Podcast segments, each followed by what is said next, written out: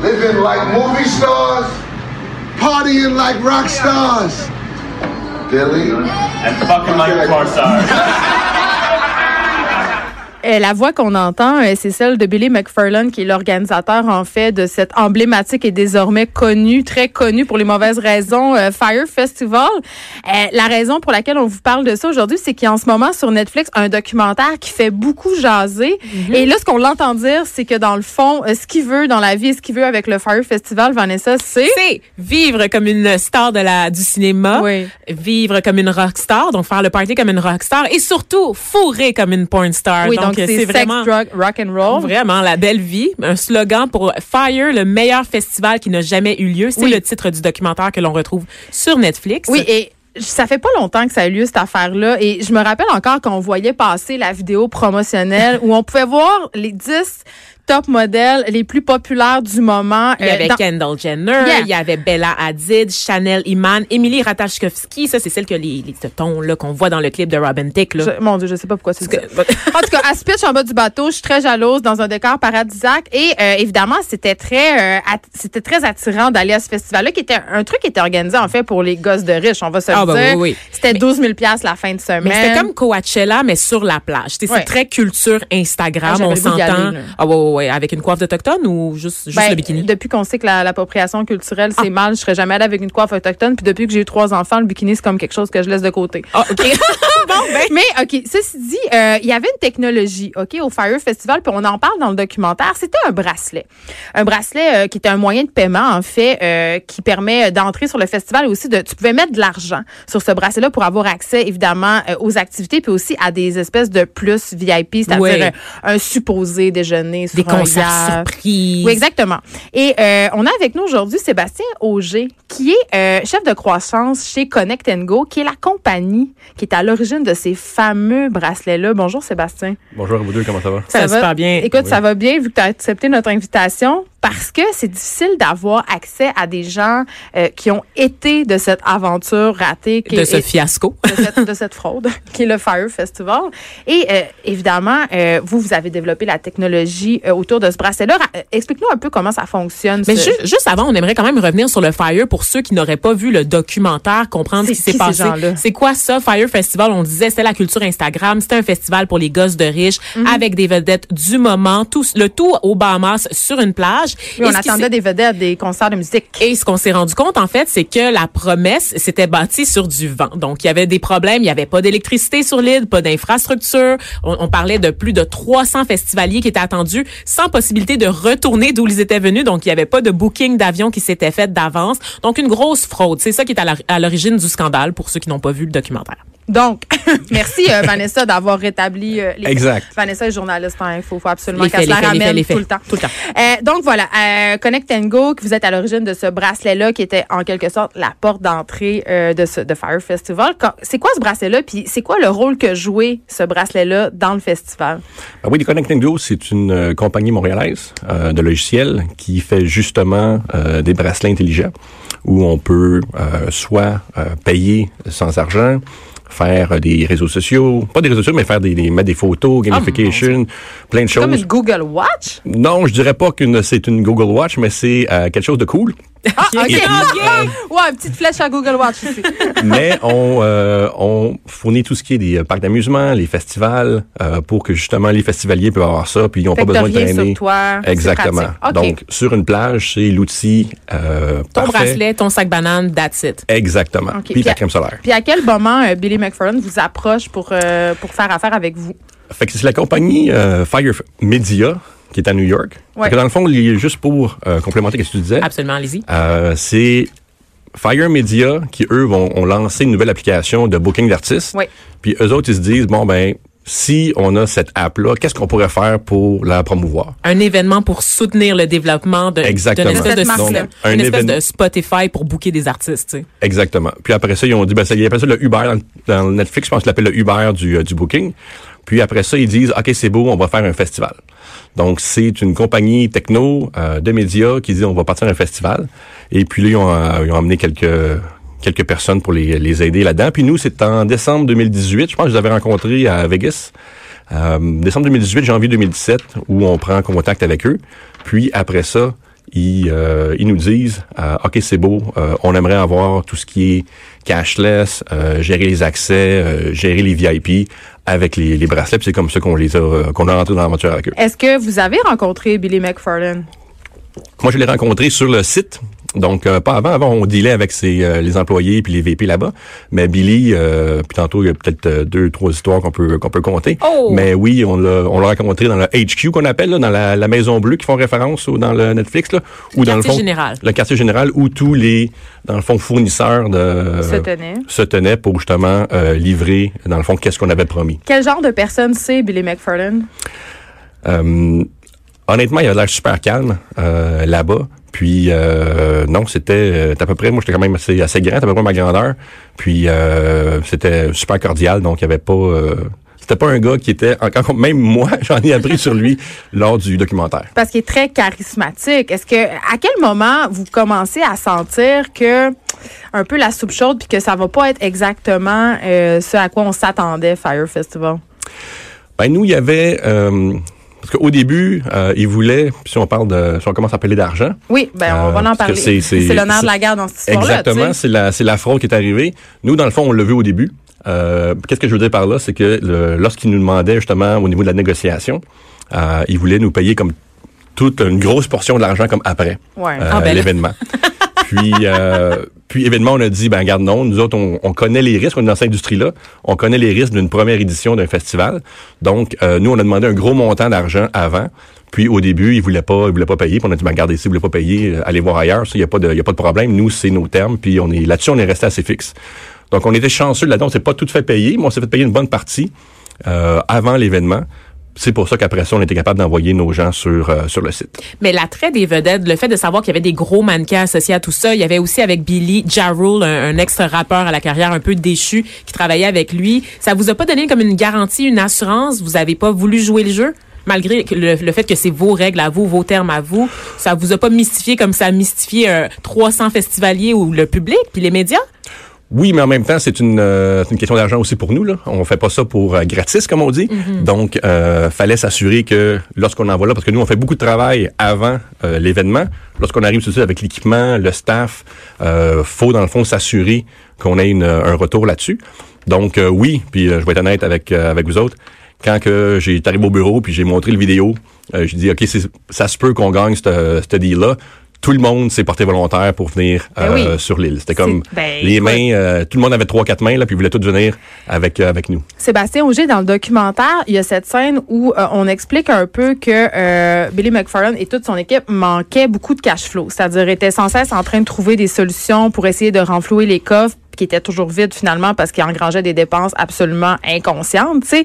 Puis l'une de ces façons-là, ça a été d'envoyer un courriel euh, aux festivaliers pour dire, écoutez, euh, vous avez euh, les bracelets Connect and Go et sachez que la majorité des festivaliers ont mis 3-4 000 dollars, tu sais, une espèce de pression pour encourager les festivaliers à loader leurs bracelets de cash. Est-ce que ça s'est passé? Puis qu'est-ce qui est arrivé avec cet argent-là?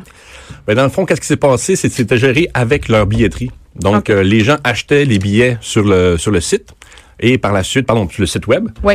Et par la suite, payaient ces billets-là. Puis là, lorsque le courriel était envoyé, euh, justement, c'était la billetterie qui gérait ces euh, achats-là. Oui. Donc, jusqu'à date, nous autres, on n'était pas encore impliqués dans ce, dans ce processus-là. Sauf qu'on a appris par la suite que, justement, tout cet argent-là qui avait été déposé, ben oui. en guillemets, amassé sur les bracelets, ils l'utilisaient A été détourné pour euh, se servir. l'utilisait comme argent qui avait déjà ou argent qui était disponible dans ses, euh, dans ses flow fonds. pour un fonds de roulement. OK. Ouais. Euh, on, on se parle d'anecdotes, là. Tu me disais, on va s'en raconter, là. Raconte-nous un peu, là. Qu'est-ce que tu as vu là-bas? Puis je pense aussi que la veille de l'événement, vous avez décidé un peu de sortir vos affaires, tu sais. Ben, si on commence avec le, moi, personnellement, j'étais sur le, j'étais sur le site, puis nous, honnêtement, on était super bien traités, nous, euh, Connect and Go.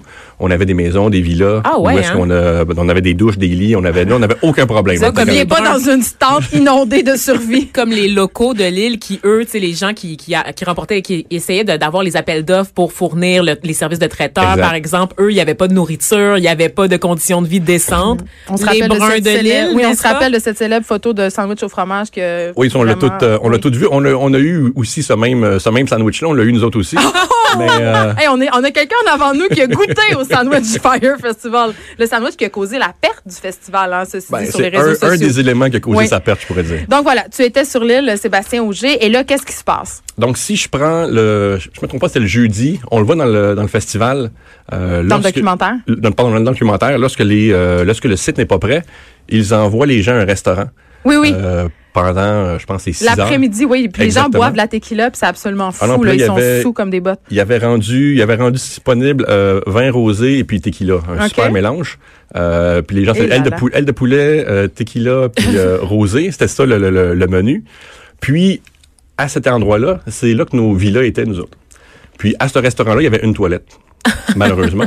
Et là, Et puis, qu'est-ce qui est arrivé, c'est que les gens, à un moment donné, ont vu des maisons, ils ont dit, on va aller voir s'il y euh, s'il y a des toilettes là. Donc, moi, à un moment donné, je regarde les, euh, je regarde les gens euh, monter en haut, euh, parce que c'était une, une colline, monter en haut, puis là, je vois comme, hey, c'est comme mec, ils, ils rentrent, tout le monde rentre dans ma maison à moi. Donc, euh, je suis arrivé dans ma chambre, euh, puis il y avait un line-up pour les, euh, pour les Ben gens à non. aux toilettes. Oui, oui. Ben non. Puis là, on se rappelle qu'on est dans un contexte humide, tropical, où il y a des moustiques, hashtag tourista. On Oui, s'entend oui, oui. que Non, les gens que qui vont les, là, les là, gens faisaient la ligne dans ma dans ma chambre euh, à moi. Il y avait euh, justement un line-up, les gens étaient aux toilettes. Puis dans l'autre lit à côté, il y en avait un qui était passed out, qui était, euh, il se souvient même plus. On lui a parlé après, il se souvient même plus qu'il est arrivé sur l'île en avion. Il était euh, drogué au, euh, au max, c'était incroyable. Puis c'est à ce moment-là justement que le, le directeur du festival est venu avec son ambulance pour vérifier s'il était s'il était pas mort. Donc euh, ça c'est un des euh, une des anecdotes qu'on a qu'on a vécu là-bas, mais c'était euh, c'était ça, mais c'était comme fois fois fois 100. Ça arrêtait pas d'une journée à l'autre. Si je prends l'exemple le directeur du, euh, du festival, Oui. euh, qu'est-ce qui est arrivé? Moi, quand je suis arrivé avec le, avec le Firefest le mercredi, je pense qu'on est arrivé, on est arrivé en jet euh, là-bas. On était avec les gens comme euh, sur le documentaire, euh, les Fuck Jerry, les, euh, il y avait aussi des, des massothérapeutes qui étaient là. Euh, il y avait euh, des entraîneurs de yoga. des entraîneurs de yoga. Il y avait aussi des, des médics, des, in- des euh, infirmiers. Euh, il y avait envoyé une ambulance quelques jours avant. Il y avait des médics. Lorsque les médics sont arrivés sur l'île, le gouvernement leur a dit, vous n'avez pas le droit, euh, vous n'avez pas les licences Pour pratiquer. pour pratiquer. Donc, ils ont utilisé l'ambulance comme moyen de transport. Puis c'était les gens du festival qui se promenaient. Puis quand il y avait des gens qui étaient pas contents, ils disaient, hey, venez-t'en dans l'ambulance, on va te faire un tour, puis on va, on va t'amener à l'hôtel, puis on va te payer une coupe de drink. Fait que c'était le genre de, de- d'éléments qui se produisaient sur, euh, sur l'île durant, durant le festival. C'est tellement Écoute. C'est ben, surréaliste. oui, euh, on Ah, c'est, euh, c'était, assez incroyable. On a Mais il faisait beau, par exemple, jusqu'au, jusqu'au oui, vendredi. parce qu'il y a plus, il y a eu une pluie épique la veille. Oui, ça a tout été, a été euh, trempé. ah, ça a Oui, été euh, infernal. Ouais. Je me souviens, j'étais sur le sur le balcon, puis euh, je mangeais ma barre euh, granola, parce que c'est notre déjeuner. Oh, Puis, un euh, grand luxe. ouais, c'était un Ils ont luxe. cancellé le traiteur à 6 millions, on, le ra- on se le rappelle. Exactement. Puis je pense qu'ils n'en ont pas trouvé un à un million. Donc, euh, mais c'est euh, non, c'est ça. Il y avait vraiment plus euh. Jusqu'à une heure, deux heures l'après-midi, je pense. Ça s'était jamais vu là-bas. Oui, puis à partir de quel moment tu dis, oh, faut que je sorte de là, ça n'a aucun sens, il faut sortir nos équipements pour protéger un peu euh, euh, vos acquis, tu sais, parce que vous autres, je pense que vous avez investi quand même de l'argent là-dedans. tu sais, euh, Avez-vous commencé à paniquer à un moment donné? Je dirais qu'on n'a pas, on n'a pas vraiment paniqué. Euh, Qu'est-ce qui est arrivé, c'est euh, le jeudi soir, lorsqu'ils ont cancellé l'événement au Ouais, complet. Ça a pris du temps là, avant qu'ils le cancellent. Oui, exact. Là, on était au euh, quartier général. Et puis, à ce moment-là, lorsqu'on est, lorsqu'on a su ça, on a pris nos équipements, on a mis ça dans une pièce fermée au quartier général. Et puis le lendemain matin, de bonne heure, on est revenu pour tout prendre ça, mettre ça dans la voiture, puis s'assurer qu'on l'a, dans le fond, on l'a caché à l'hôtel, ben, dans nos, euh, dans nos villas, pour s'assurer que le gouvernement euh, vienne pas le prendre, parce qu'il y a un fournisseur de, de réseau là-bas qui lui s'est fait saisir pour un demi-million euh, d'équipements, Ben Euh, oui. parce que justement le gouvernement s'est pas fait payer sur plusieurs euh, plusieurs fronts.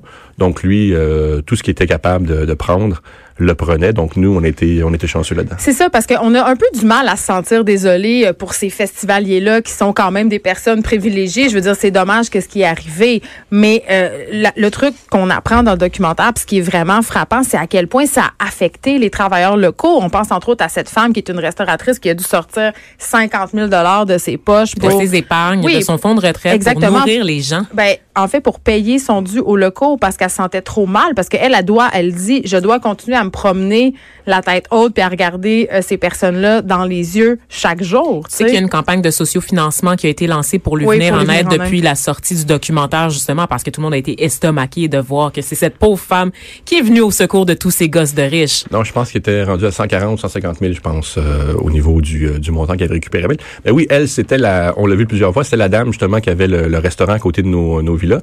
Donc, nous, on allait la, la voir, puis nous, on payait. Il fallait payer nos, euh, nos, euh, nos lunchs, parce que dans nos contrats, nous autres, techniquement, on avait des, euh, du catering, on avait des, euh, de la bouffe qui était incluse.